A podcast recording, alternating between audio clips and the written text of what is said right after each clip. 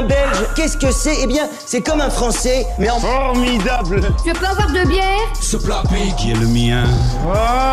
Formidable Le Belge, il est gentil. Et je peux te dire que quand t'habites à Paris, ça fait un choc. Hein. Non, peut-être. Bah, c'est non, c'est peut-être. À Bruxelles Non, peut-être. Veut dire oui, bien sûr. Alors on danse. Bruxelles, Bruxelles, V. Tous les jours, je roule un P. Tout ça, tout Bonjour à tous. Aujourd'hui, je viens vous raconter une histoire, celle de mon et probablement votre chanteur préféré. Quand on m'a dit que Marvin Gaye avait vécu en Belgique, j'ai failli m'étouffer. Pardon Euh. Pourquoi Quand Comment Où? Il doit y avoir une erreur. C'était improbable. Selon mon petit doigt en plus, 98% des Américains, ou 98% pardon, des Américains ne savent pas où est la Belgique, voire même qu'elle existe. Du coup, c'est cocasse, non Que Marvin Gaye, mon Marvin, ait vécu ici. C'est qu'il n'y en a pas des masses en plus des stars interplanétaires qui s'arrêtent dans les parages. Alors était-ce pour une femme, une bière, une frite mayonnaise? Quand je démarre mes recherches, le mystère est le plus total. Au fil de mes trouvailles, un nouveau visage se dessine.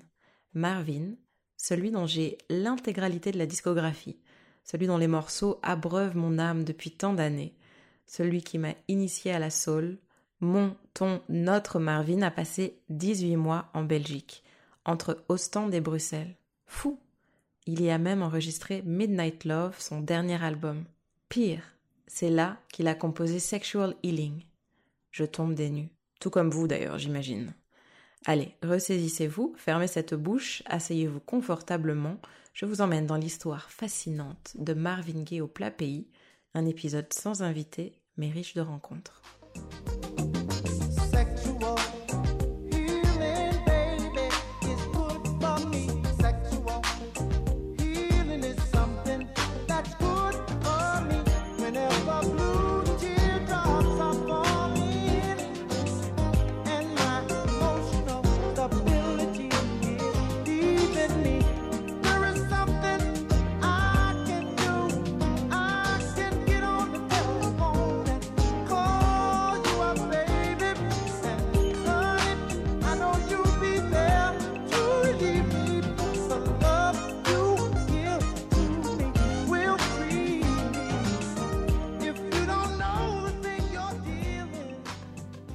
Aux premières notes de Sexual Healing, le voyage commence. L'invitation sensuelle de Marvin Gaye envahit nos oreilles qui jubilent, notre peau qui s'hérisse, nos yeux qui se ferment, et comme envoûtés, notre voix s'élève, balbutiant des paroles approximatives entendues maintes fois ces trente dernières années. Baby, I got sick this morning. A sea was storming inside of me. Quand Marvin Gaye chante la fièvre amoureuse évoquant la mer dans ce classique de la musique soul, il se nourrit de ce qu'il voit au quotidien par sa fenêtre. On est alors loin des États-Unis, de la Californie, de Los Angeles. On est à Ostende, petite ville flamande de la côte belge. C'est depuis son appartement sur la corniche qu'il a composé ce morceau. Quand il parle de la mer, des vagues, des navires, contre toute attente, eh bien c'est Ostende son inspiration. Et Ostende n'a pas été que son inspiration. La ville a surtout été le berceau de son rétablissement, rendu possible par l'hospitalité d'une famille belge et la patience d'un homme, Freddy Coussart. Si sa vie avait été aussi douce que sa voix, Marvin Gaye fêterait l'année prochaine ses 90 ans. Seulement durant ses 25 ans de carrière, tous les mots des artistes excessifs l'accablent. Prenez le combo sex, drug and rock and roll, ajoutez-y dette, divorce, procès, déprime, et vous aurez à peu près cerné l'état de Marvin Gaye début 1981 à Londres. Il ne peut alors pas rentrer aux États-Unis puisqu'il est criblé de dettes, des millions. Il est aussi en pleine procédure de divorce avec sa deuxième épouse, Janice Hunter, qui l'accuse au passage du kidnapping de leur fils. Et il ne veut plus entendre parler de son label Motown, géré par son ancien beau-frère, Berry Gordy, qui selon lui a massacré son dernier album. Prisonnier de ses addictions, sa tournée européenne a été celle de tous les excès. Dans l'ombre du sexe symbole se dessine une star déchue et son entourage toxique n'aide en rien à la situation. Pendant ce temps, Freddy Coussart, grande gueule au grand cœur, un brin idéaliste, passionné de soul et fan notoire de Marvin Gaye, apprend que la star s'est arrêtée à Londres. L'Ostendais a déjà fait venir pas mal de célébrités pour se produire dans sa ville. célébrité qu'il hébergeait dans son hôtel, le Mercury, situé dans le centre d'Ostende, rue Kemmelberg. Sa femme y tient la cuisine, aidée entre autres par un chef encore peu connu à l'époque, le chanteur Arnaud, devenu une énorme star belge.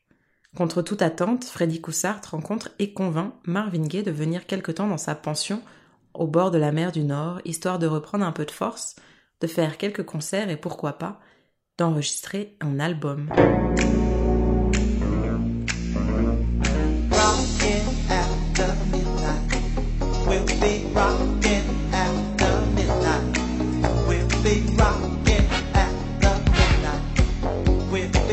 Chanteur débarque le 14 février 1981, le 15, selon le récit de son frère, sur la côte belge.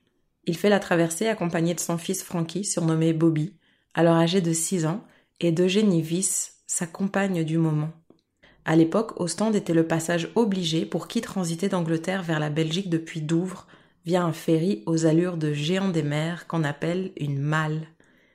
Marvin Gaye confiera plus tard à son frère ne pas savoir où était la Belgique, remettant son destin entre les mains de Dieu. Les mains de Freddy Coussard firent l'affaire. Le séjour de Marvin Gaye à Ostende fut salvateur, sa guérison fut belge.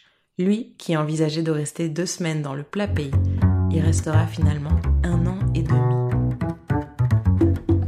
I invited Marvin Gaye to come, and he came over in February to stay. So we didn't know how. Très vite, les Coussards installent Marvin dans un petit meublé à deux pas de leur hôtel, dans l'immeuble Piccadilly, rue Varchot, avant de lui prendre, en avril, un appartement de la résidence Jane face à la mer, au 77 promenade Albert Ier. Quelques semaines de cette parenthèse ostondaise remettent déjà le chanteur sur pied. Il ne touche plus aux drogues dures, mais douces. Il fait du sport, reprend des forces et du poids, près de 8 kilos. C'est à ce moment que commence le tournage du film Marvin Gaye Transit Ostende. Le réalisateur, Richard Olivier, me raconte qu'ils ont commencé à tourner en mai 1981. Il se souvient. On ne savait pas du tout s'il allait être encore là pendant deux mois, trois mois, six mois. Le hasard a fait que j'ai été le seul à documenter cette période de la vie de Marvin Gaye. Du coup, ce film, c'est une véritable archive, me dit-il. Le documentaire d'une demi-heure voit le jour à l'automne 1981. Quand Marvin Gaye le visionne, dans un petit studio près de la RTBF à Bruxelles, la réaction du chanteur est explicite. Il prend Richard Olivier dans ses bras et l'embrasse.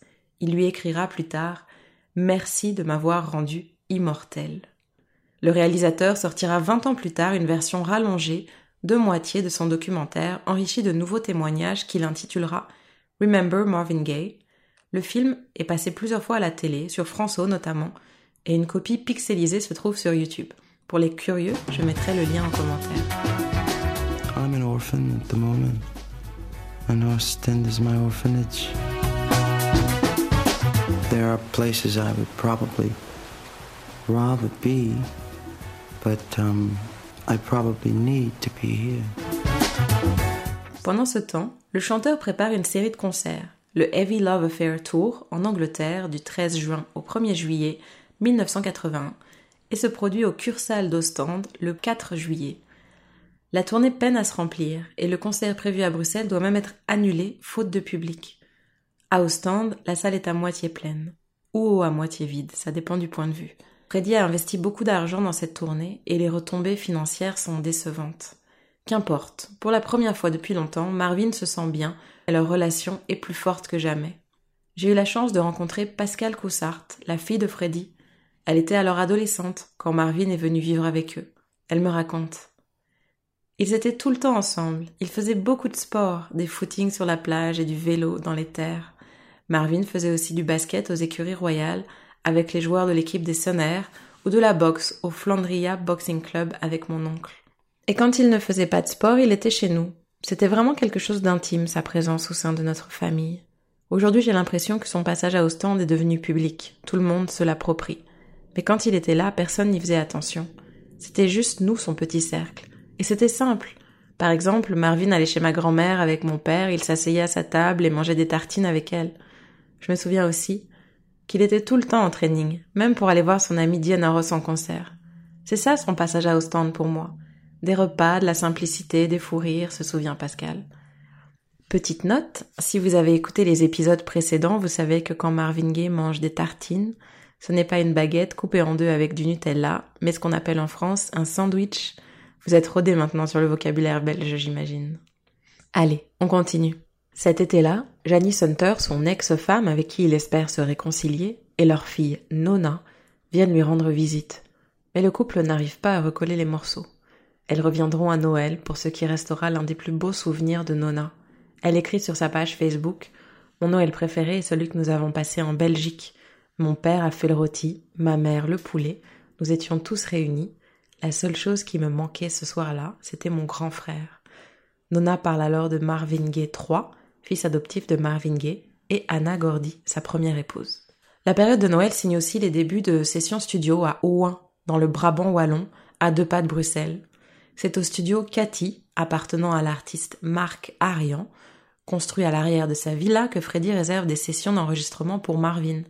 Des discussions avec le label CBS Columbia, entamées en avril 1981, se concluent par une signature début 1982. Larkin Arnold, vice-président de CBS, qui a entre autres négocié le contrat de Michael Jackson, a fait le déplacement à plusieurs reprises jusqu'à Ostende, Bruxelles ou Paris. Ce deal permet à Marvin de tourner la page sur ses dettes, puisque Columbia s'occupe de régler ses problèmes avec le fisc américain, et de finaliser sa sortie de chez Motown. En plus, le label lui offre une copieuse avance sur son prochain album, son 17e opus, Midnight Love, est en route. Marvin Gaye, lui, est enfin libre. Il confiera d'ailleurs à son avocat et ami Curtis Shaw qu'il ne s'est jamais senti aussi libre qu'en Belgique. Pendant huit mois, Marvin Gaye passe le plus clair de son temps en studio avec l'ingénieur du son Mike Butcher, qui se souvient d'un artiste perfectionniste, habité par une sensibilité frôlant le génie musical. Marvin Gaye compose aussi depuis son appartement de la résidence Jane située face à la mer, avec le guitariste ostendais Danny Bossard. C'est d'ailleurs à cette adresse qu'il enregistre sa première maquette de Sexual Healing, écrit avec son claviériste Odell Brown. Il fait ensuite venir ses musiciens, William Bryant à la batterie, Donny Hagen et Gordon Bunks à la guitare, Harvey Fuqua, son ancien mentor, venu avec sa femme, se joint aussi à l'équipe comme coordinateur de production. Marvin Gaye retrouve ses repères d'antan, et fatalement, Freddy s'efface. Très vite, la relation entre les deux complices se détériore. Pascal me raconte. Il avait deux visages, Marvin. Il était ange et démon. J'ai entendu des discussions à la fin qu'il a eues avec mon père, il n'était vraiment pas reconnaissant. C'est mon père qui l'a remis sur les rails. Il était fauché, il avait perdu la confiance de tout le monde dans la musique, et quand il a signé chez CBS, Larkin Arnold ne lui a donné l'avance pour le nouvel album qu'après une longue discussion avec mon père. C'était lui sa caution, son gage de sérieux, se remémore-t-elle, le regard triste. Sans Freddy Coussart, Midnight Love n'aurait jamais vu le jour, insiste Mike Butcher dans une interview. Au beau jour de 1982, Marvin Gaye déménage à Moore, à quelques kilomètres d'Ostende, dans une immense maison entourée de vignes.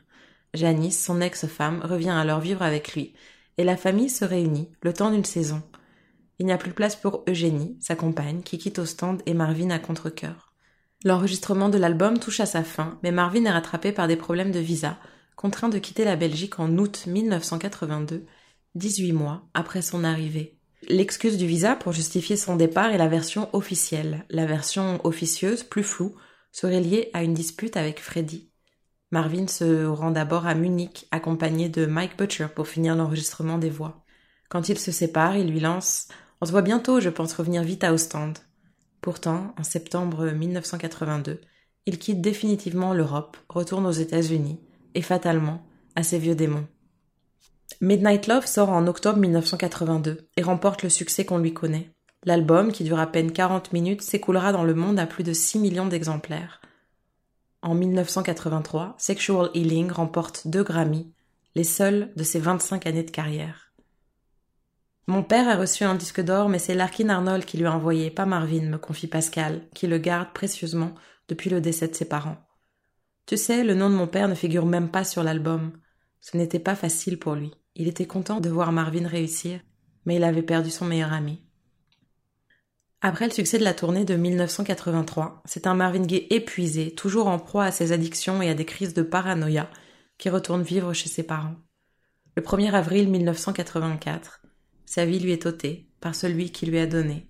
Son père, Marvin Gaye Senior, un pasteur pentecôtiste avec qui le musicien a été en conflit toute son existence, lui tire deux balles à bout portant après une violente dispute.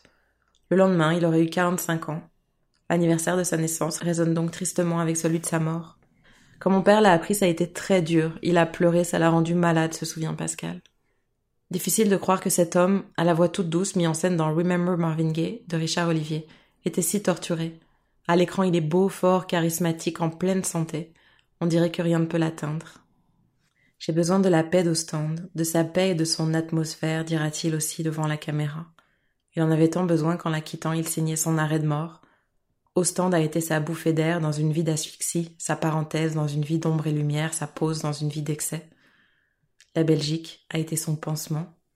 Après Sexual Healing, Belgian Healing. Tonight, I am so proud to have the greatest singer in the world in the auditorium tonight. It's Marvin Gaye.